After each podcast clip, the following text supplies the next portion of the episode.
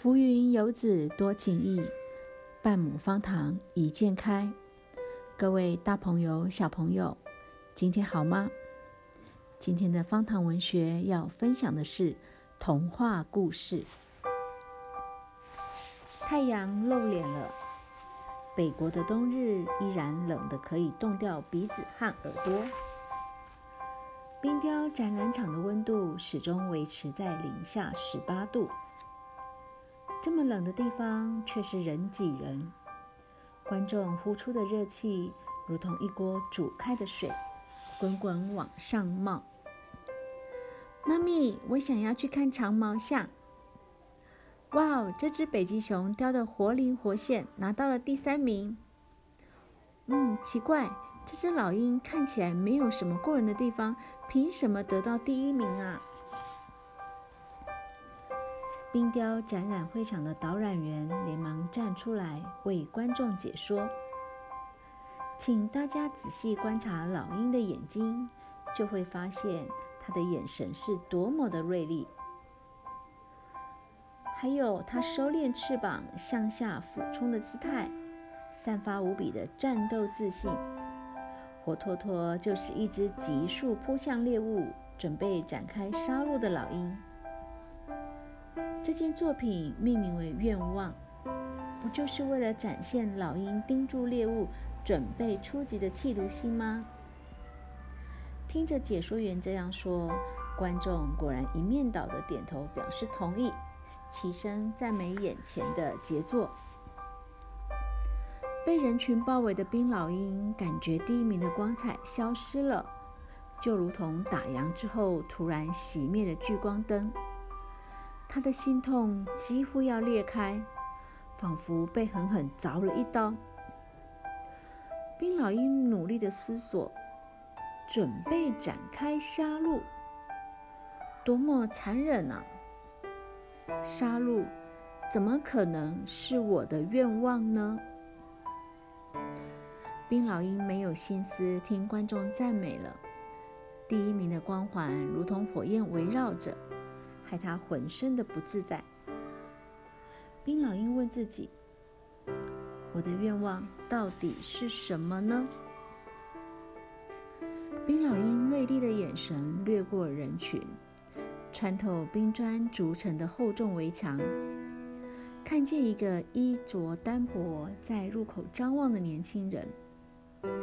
那些买了票准备进场的人，全身都裹着厚厚的毛衣和雪衣，只有年轻人手插裤袋，瑟缩着身子，一眼就可以看出他是个不折不扣的穷小子。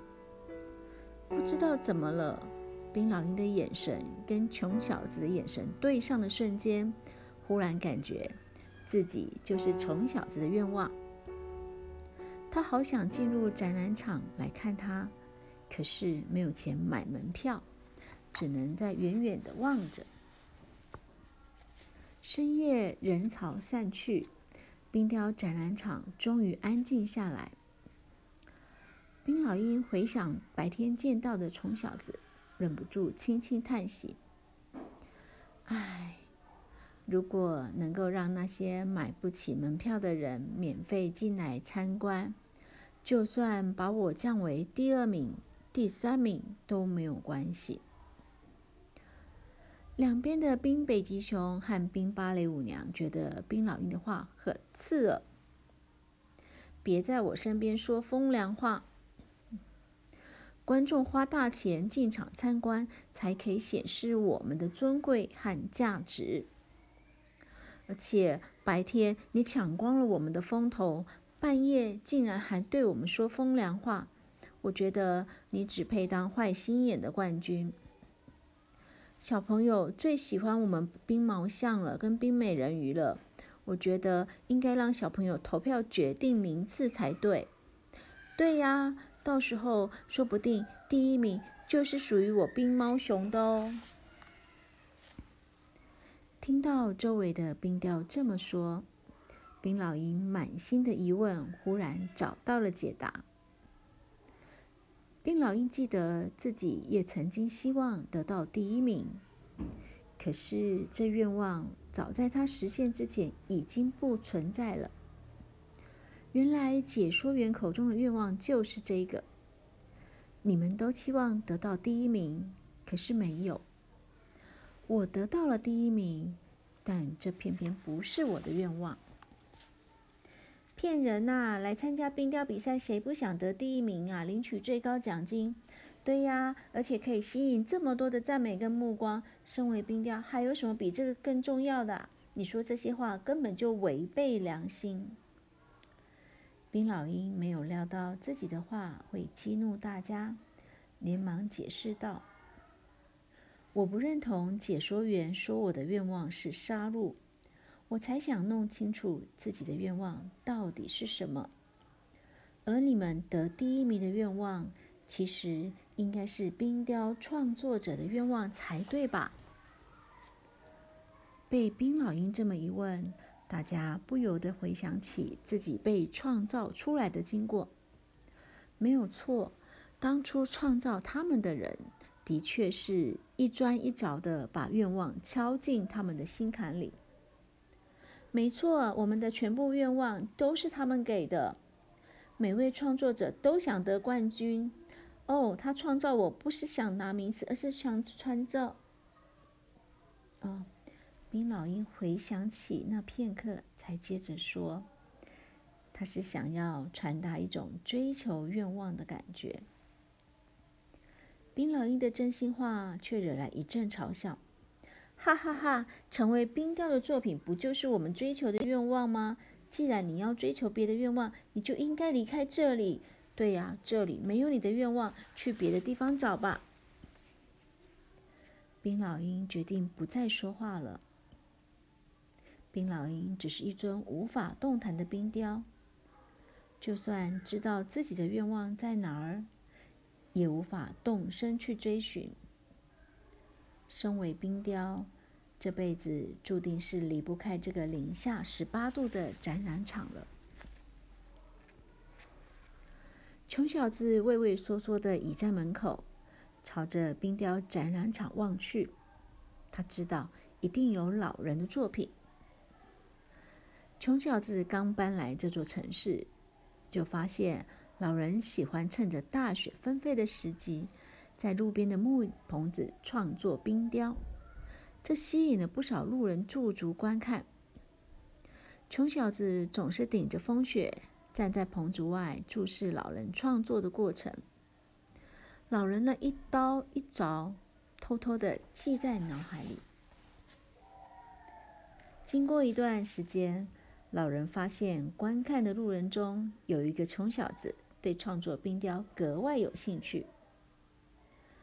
当围观的路人受不住风雪，一个个走掉了，这个衣着单薄的小子却还是双手插着裤袋，静静地站在棚子外注视着。小伙子，外头风雪大，为什么不进来棚子呢？谢谢老爷子，我在外头看就好了，不要妨碍到您的创作。多么懂事的年轻人呐！等到创作告一个段落，老人挨着炉子烤火，就问着在风雪中颤抖的穷小子：“你愿不愿意跟我一起创作冰雕？”